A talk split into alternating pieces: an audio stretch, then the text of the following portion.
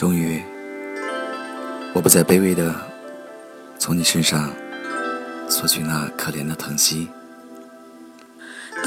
终于，我可以勇敢的声讨你有意或是无意的忽视。终于，我不用再苦苦的等待有关你的任何讯息。终于，我再次体会到自由的空气。从此只关心自己。当满以为离开是撕心裂肺、声泪俱下时，结果却是意料之外的清新自然，好像本该如此，也就该如此。难道我早知道会有今天？也许，难道？我的心情早已经历起伏成宁静，也许吧。难道我隐蔽的性格就是习惯漠不关心，先是对别人，然后是自己？也许，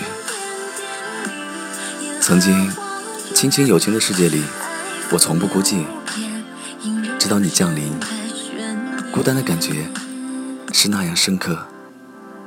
就算你在身边，曾经学习生活是我的重心，我随意懒散，但这一点的用心，回报是那样清晰。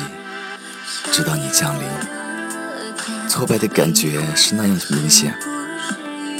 就算我费尽心力，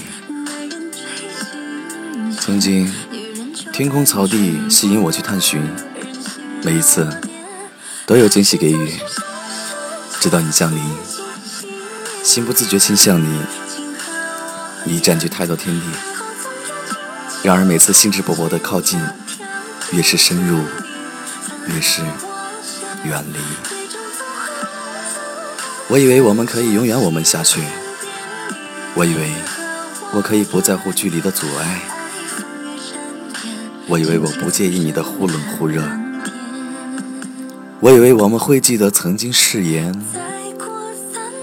我以为我们有现在和未来，为什么都是我以为，却渐渐在我以为中丢失了勇气继续下去？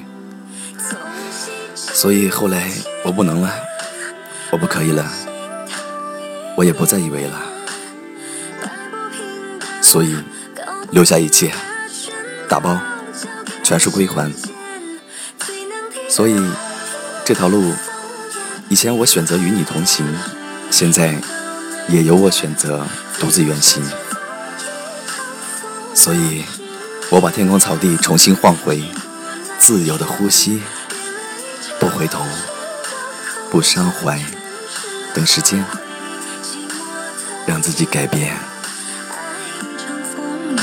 岁月历经红一片。